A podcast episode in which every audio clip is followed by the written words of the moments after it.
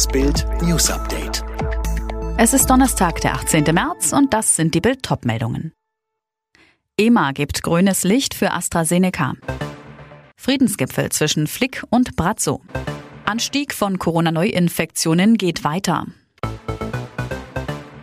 Tagelang waren die AstraZeneca-Impfungen gestoppt, um nochmal zu prüfen. Jetzt bestätigt die Europäische Arzneimittelbehörde EMA, der Corona-Impfstoff von AstraZeneca ist sicher. Das teilte die EMA in Amsterdam mit.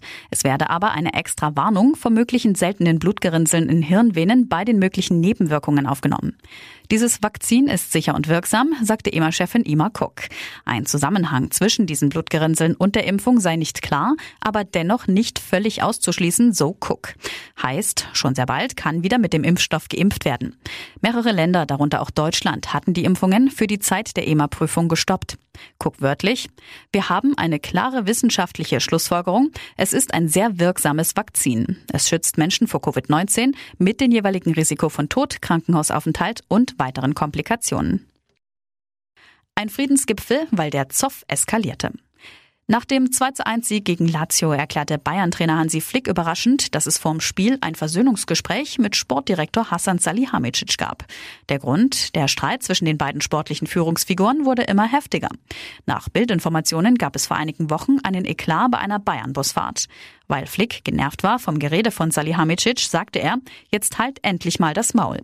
Auf Bildanfrage wollte sich keiner der Beteiligten zu dem Vorfall äußern. Der Zoff zwischen Flick und Salihamidzic zieht sich schon länger. Flick war unzufrieden mit der Qualität der Brazzo-Transfers. Der wiederum wünschte sich, dass seine Transfers mehr spielen. Alle weiteren Infos über den Zoff der beiden und ob sie wieder Frieden geschlossen haben auf Bild.de. Bei den Corona-Neuinfektionen gibt es erneut einen Sprung nach oben. 17.500 neue Fälle wurden dem RKI innerhalb eines Tages gemeldet. Rund 3.000 mehr als vor einer Woche. Der Inzidenzwert steigt auf 90. Im Erzbistum Köln ist der sexuelle Missbrauch von Minderjährigen jahrzehntelang unter den Tisch gekehrt worden.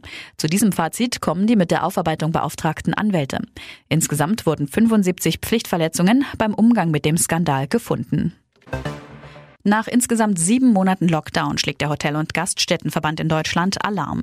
Die Lage und die Stimmung ist katastrophal, so DEHOGA Präsident Zöllig. Demnach bangen über 70 Prozent der Unternehmer um ihre Existenz. In Taiwan haben rund 150 Menschen beantragt, ihren Namen in Lachs zu ändern.